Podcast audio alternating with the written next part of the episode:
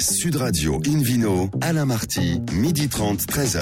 Bonjour à toutes et à tous, ravi de vous retrouver pour notre voyage hebdomadaire au pays de Bacchus. Notre émission est en public et délocalisée. Nous sommes au restaurant Baravin Nicolas à Paris, au 31 Place de la Madeleine. Je rappelle que vous écoutez Invino Sud Radio dans la capitale sur 99.9. Aujourd'hui, un menu qui prêche, comme d'habitude, la consommation modérée et responsable. On parlera du duo magique entre le vin et le bouchon en Liège, l'appellation Pernan-Vergelès en Bourgogne, les trois domaines à pas louper la vallée de la Loire et puis le vidéo quiz pour gagner des cadeaux en jouant sur invinoradio.fr. À mes côtés, trois experts formidables, Hélène Pio, Philippe Orbach et David Cobol. Bonjour à tous les trois. Bonjour. Bonjour. Hélène, vous qui êtes journaliste au magazine Régal, si on commençait cette émission par quelques bulles de champagne à déguster aujourd'hui à Paris. Oui, alors il faut se précipiter parce qu'effectivement, jusqu'à 19h, euh, à l'hôtel Salomon de Rothschild, euh, rue Berryer, dans le 8e arrondissement, se tient la deuxième édition de Champagne Testing. Et alors, Champagne Testing, je pense que pour en parler. Je peux traduire, c'est champagne dégustation. Hein. Bravo. Absolument, mais vous allez pouvoir demander pourquoi c'est en anglais. de champagne, non? À l'organisatrice. de champagne. Ça suffit, oui.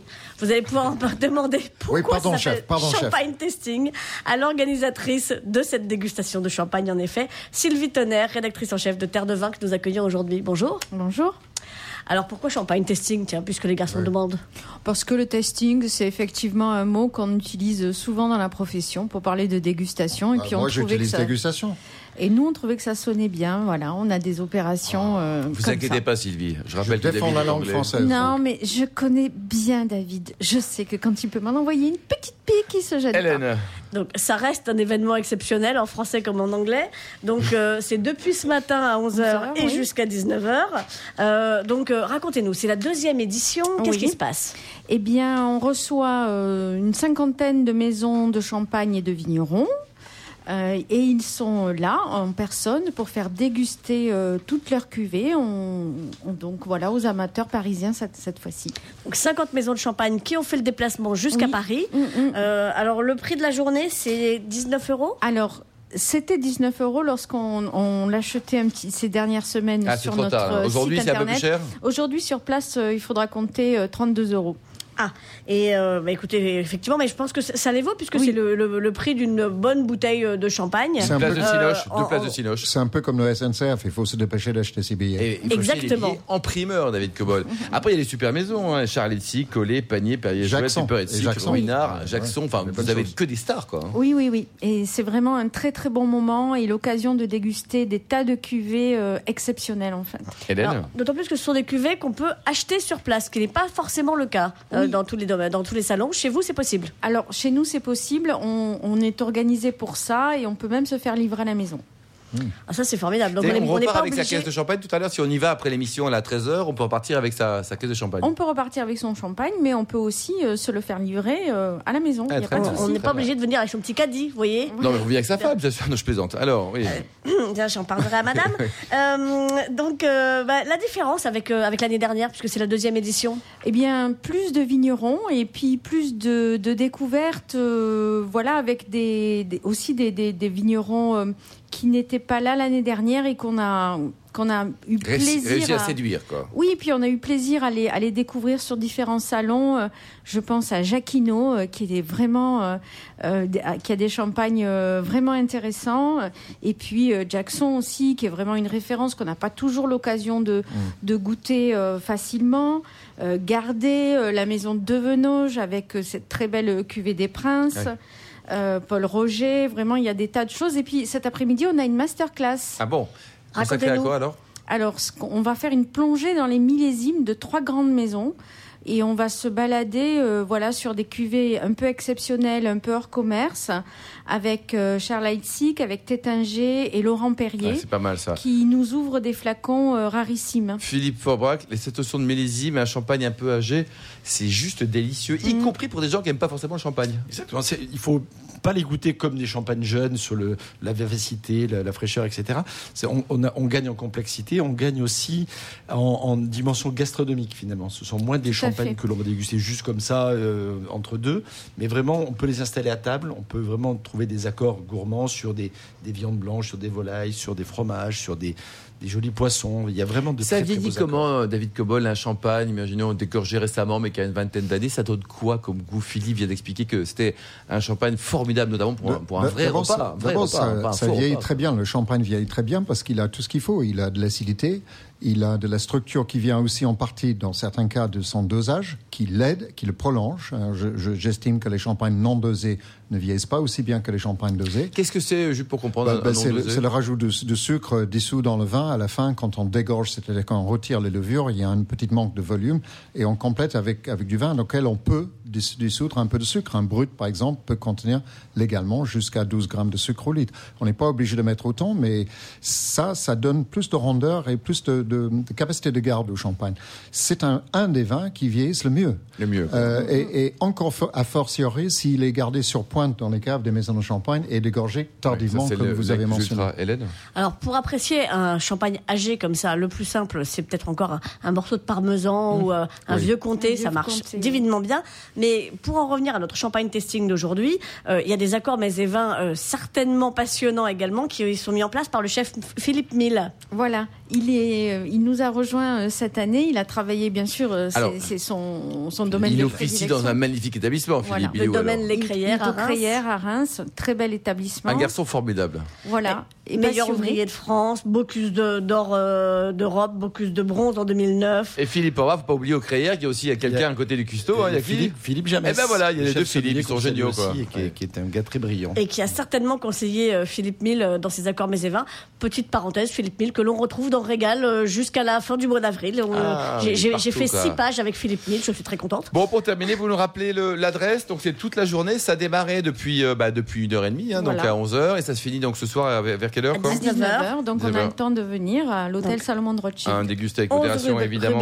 dans le 8e arrondissement. Et ça, coûte combien donc aujourd'hui? 32 euros aujourd'hui. pas un petit prix pour les auditeurs d'une Vino Sud Radio? Ah, hein bon, on, verra à l'entrée. Vous demandez Sylvie Tonnerre et ça devrait pouvoir s'arranger. Merci en tout cas, Hélène et Sylvie. Une Vino Sud Radio retrouve David Cobold, le cofondateur de l'Académie du vin de Paris pour nous parler des bouchons en liège massif. Waouh Je vais m'énerver un peu parce que j'en ai marre. Euh, c'est un peu une marotte chez moi cette affaire, mais comme ça bouge pas, euh, je trouve qu'il faut encore redire, redire, redire à quel point c'est la mauvaise solution pour les pour les vins. Alors, euh, j'ai du mal à comprendre la réticence constante des producteurs à, à passer à d'autres systèmes de fermeture tout en expliquant, parce qu'il faut expliquer ce changement qui, que j'espère, que je souhaite de mes voeux, aux revendeurs et aux consommateurs les raisons et les bienfaits de cela. Les réticences dans ce pays viennent de, ces deux catégories, malheureusement, ce qui empêche le progrès. C'est-à-dire que les revendeurs ne font pas leur travail, les intermédiaires, ils se bloquent derrière cette 5 ou 5 tradition qui ne veut absolument rien dire, sauf la somme des erreurs du passé. Euh, et je trouve que cette réponse est assez pathétique et manquant de courage et de clairvoyance. Euh, c'est éviter de penser. Alors ensuite, dire que les consommateurs ou les revendeurs, et c'est pire, parce qu'ils devraient former, les revendeurs, les sommeliers, les cavistes, etc., devraient former l'avant-garde et faire de l'éducation. Or, ils sont en train de s'enferrer dans un arrière-garde. Et c'est bien dommage. Alors, quels sont les problèmes?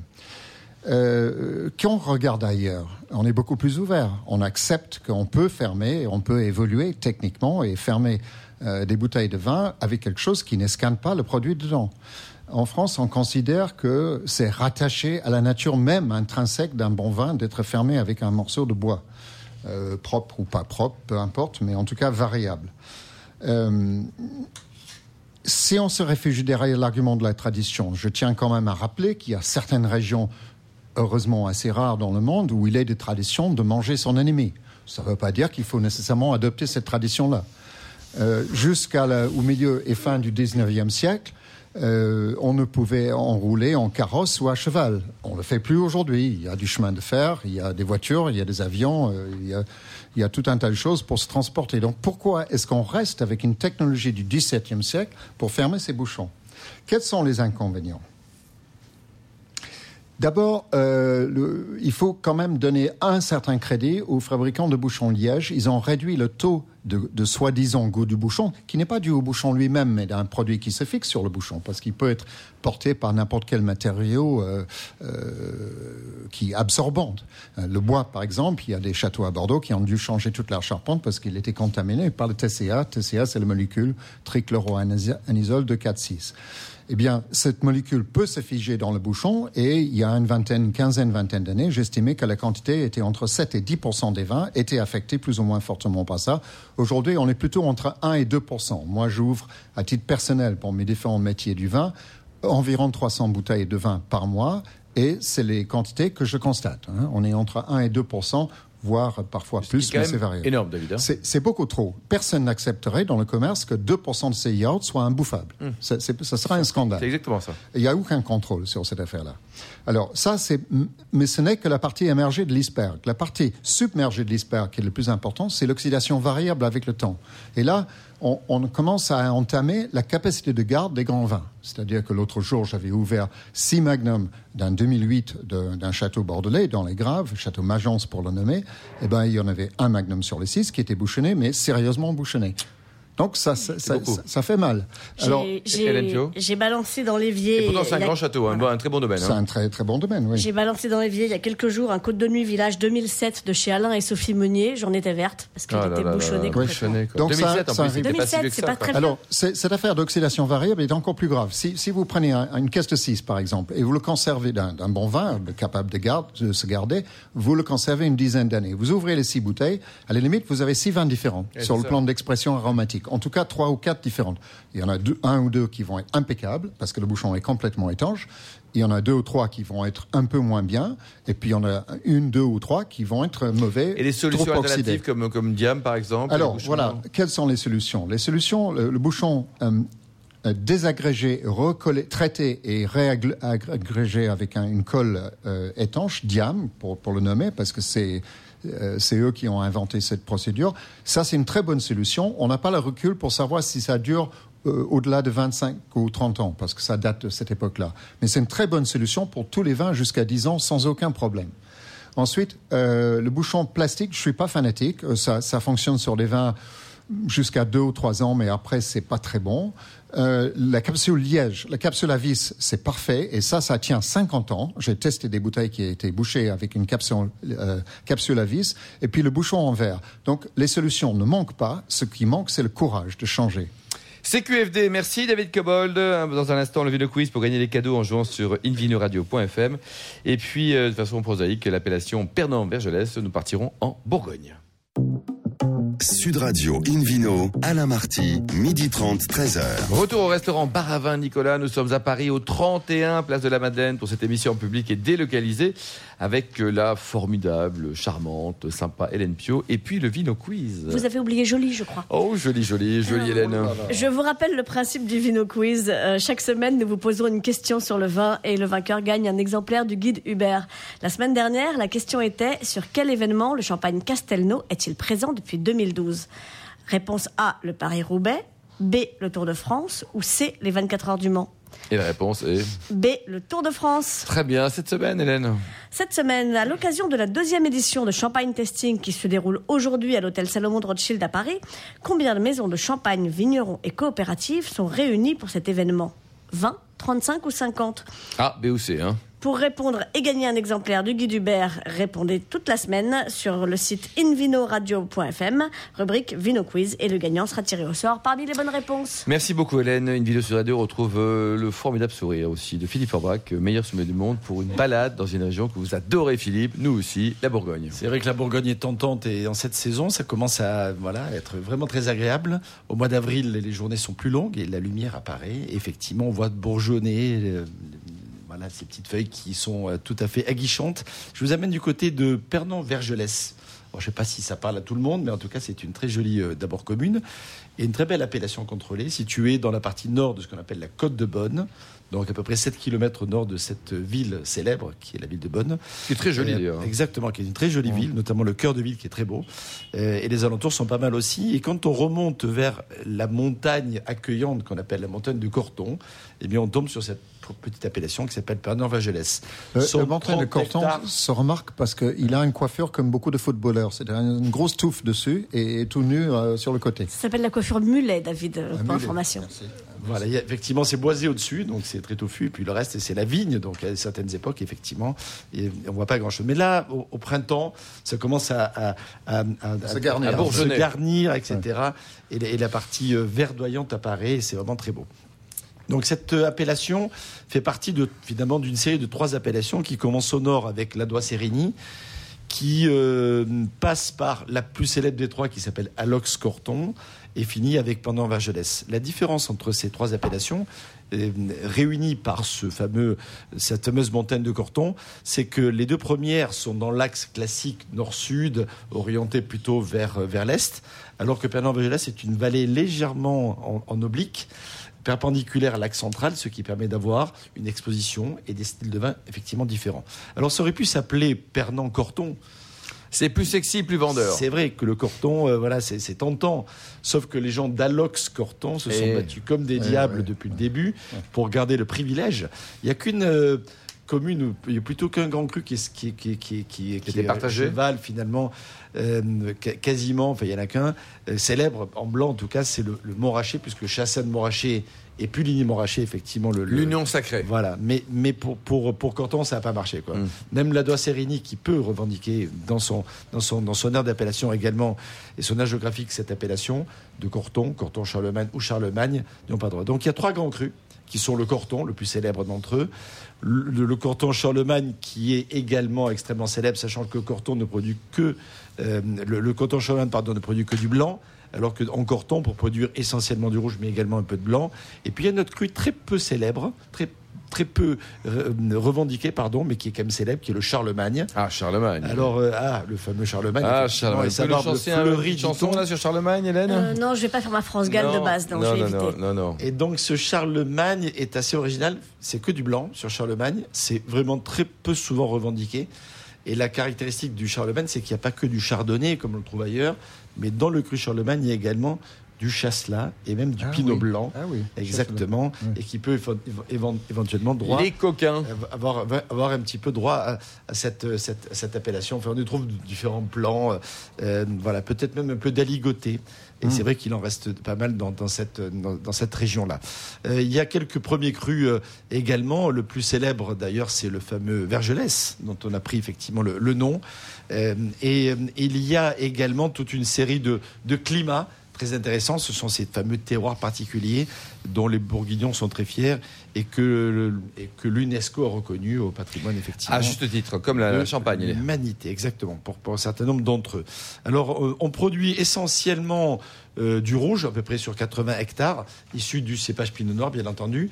Ce qui caractérise les, vins les rouges de Rogers par rapport aux autres rouges de la Côte de Bonne, c'est peut-être cette capacité peut-être à avoir une acidité un petit peu plus marquée au départ, un, un côté un peu plus pointu, comme on pourrait euh, éventuellement le caractériser, et qui donne des vins qui ont toujours cette, cette tension un peu euh, originale, et en tout cas tout à fait spécifique, qui ont fait des vins qui sont agréables, certes jeunes, mais qui ont aussi une capacité de garde euh, assez intéressante et qui n'ont peut-être pas le pulpeux d'autres appellations bourguignonnes, mais qui sont très agréables. Les blancs, qui, sont eux euh, minoritaires, puisque c'est une cinquantaine d'hectares- seulement, sont élaborés, vous le, vous le savez tous, qui nous écoutez régulièrement, à partir du chardonnay, que le grand cépage effectivement bourguignon, et qui donne des vins qui là aussi ont une acidité un petit peu marquée, ce qui est plutôt un bien d'ailleurs dans ces dernières années plus chaleureuses, dans lequel on va trouver des vins qui sont parfois un petit peu sur la, sur la densité, voire des- parfois sur la lourdeur, ce qui n'est pas du tout le cas des, des vins de Pernod qui au contraire gagnent en tension, gagnent en fraîcheur. C'est bien pour décaper Et- la peinture aussi. hein. Pas, pas, pas, pas que. Pas que, non, non, c'est aussi très agréable à l'apéritif, mon cher David. Même à Paris, pas seulement à Londres. Et, euh, et c'est vrai que ce sont des vins qui sont assez prisés, justement, pour cette, fraîcheur. Ça en fait de très jolis vins pour les coquillages. Ça va très bien avec euh, les poissons de, rivière. Ça se marie parfaitement bien avec les sauces un petit peu marquées par le côté agrumes. Et ce sont des vins qui se gardent aussi très bien. Parce que les, vins, et notamment les grands crus, alors bien sûr le canton Charlemagne, qui d'ailleurs n'a pas un vin très intéressant jeune, il est un peu austère quand il est jeune, le canton Charlemagne. Et lorsqu'il prend un peu d'âge, surtout ceux qui sont produits sur la pente côté Ver- Ont vraiment besoin d'au minimum une dizaine d'années pour s'exprimer, pour que le fruité euh, euh, aille, aille- aille à la rencontre de la, non pas de la minéralité, parce que c'est un terme qui, qui effectivement. Ah, que David adore. Galvaudé. Mais de la minéralisation finalement obtenue avec un petit peu le temps. Quelques vignerons peut-être, Philippe particulier au vin. Parmi les domaines célèbres, le comte Sénard, qui est un des stars Oui, de des cette stars, appellation, euh, la maison Champy, par exemple, qui est vraiment très bonne, tout comme la maison euh, Chanson. L'un des domaines emblématiques s'appelle le domaine Chandon de Brial, qui produit notamment un premier cru l'île des Vergelès qui est remarquable. Il y a la maison Gerter, Dubreuil-Fontaine également, bien entendu, il ne faut pas oublier. Vous dites sur les prix alors Râpé, euh, Bruno Clair, qui est célèbre aussi sur d'autres appellations, ou encore Philippe Girard. Alors, on est en Bourgogne, hein, donc c'est jamais très accessible, mais en appellation euh, communale, à partir de 25 euros à peu près, on peut avoir des choses. En, en- en premier cru, il faut compter une dizaine ou une quinzaine d'euros de plus. Et puis sur les grands crus, il faut peut-être compter encore le double des premiers crus. Tout ça entre donc 20 et 100 euros la Et bouteille. 100 euros la bouteille. Merci Philippe Forbach, qui vient sur Radio. Retrouve Hélène Pio, journaliste donc, ce magazine Régal, pour le présenter. Trois domaines autour de la ville de Tours. C'est donc un tour de force. Absolument, un tour de carte, un tour de magie. Je vous emmène à Vouvray, à Bourgueil, à Touraine-Noble-Jouet. Euh, alors on va commencer par Vouvray. Vouvray, je vous emmène au Clos de la Mellerie. Donc on, est d'accord, on est dans la vallée de la Loire, on est à 15 km à l'est de Tours, en appellation Vouvray. Et euh, j'ai eu un vrai coup de cœur pour ce domaine euh, et ses propriétaires, Peter et Juliette Anne, qui produisent une seule cuvée par année. Euh, et qui est une cuvée qui forcément est très différente d'une année sur l'autre parce qu'ils prennent tous leurs raisins. Ils décident pas de faire un premier vin, un deuxième vin, une cuvée comme ceci, une cuvée comme cela. Leur truc, c'est on va faire le vin que la nature nous donne cette année. Ça veut pas Un dire seul vin. Un seul vin. Ça ne veut pas dire ne rien faire. C'est pas parce qu'on décide de euh, laisser euh, la nature prendre les rênes que euh, on lâche totalement tout. Donc, euh, donc bien sûr, ils sont très attentifs à faire des, des, des vins formidables, propres, parce que quelquefois quand on dit on laisse faire la nature, ça sent un peu le poney, hein, cette affaire.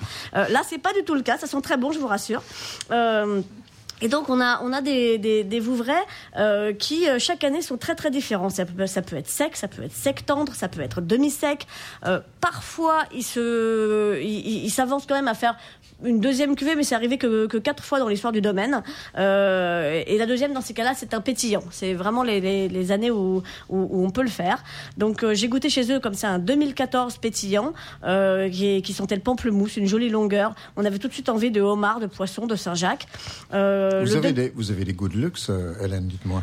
Ça dépend, vous verrez tout à l'heure, je vous parlerai d'un casse-croûte, ça va être super aussi. Avec du macro, des rillettes, tout ça quoi. Ah ouais, bah des rillettes de tour, Bah, évidemment. évidemment, de Tours. Euh, le 2015, euh, donc du Clos de la Mellerie, euh, il est étiqueté moelleux, mais en fait, euh, il est quand même très vif, très minéral. Là, j'avais plutôt envie de, de plat indien, de gambas aussi, de chouane, de choses comme ça.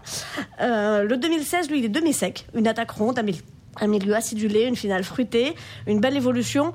Là, simplement euh, un plateau de fromage ou euh, un poulet au vouvray et à la crème, ça, me- serait très bien allé. C'est déjà pas mal, hein. Alors, David va encore dire que j'ai des goûts de luxe parce que euh, c'est un Vouvray qui est cher, parce qu'il est vraiment très bien travaillé. Attention, quel prix Euh, 25 euros. Ah, quand même Ça, ça- ça fait cher pour un Vouvray. Euh, D'ailleurs, il est vendu 70% à l'export parce que euh, voilà, sont plus riches ailleurs. Ils sont plus riches ailleurs, effectivement. Euh, mais franchement, ça les vaut. Goûtez ça, c'est très très bon. Le Clos de la Moule. Deuxième coup de cœur. Voilà, le, le Clos de la Mêlerie. Juste à Tours, on peut le trouver dans les, chez les cavistes Maison Clément et les Belles Caves si vous êtes dans le coin. Euh, enfin, deuxième coup de cœur qui, qui rejoint le premier, au Clos de la Mêlerie, il y a aussi un gîte et je n'ai jamais vu une piscine Ah oui. aussi proche des cèpes de vigne. C'est hallucinant. Euh, vous, vous nagez à, à les 20 mètres des premiers cèpes de vigne. Donc, euh, donc c'est un deuxième coup de cœur à Il y a l'intérieur de premier. sirènes, beaucoup de trucs comme ça là. Quand, quand- quand je suis dans la piscine, Oh oui, bien sûr. à 2 km de là, interdiction de quitter Vouvray sans passer à Vernoux-sur-Brenne, où j'ai eu un coup de cœur, désolé, mais pour une charcutière.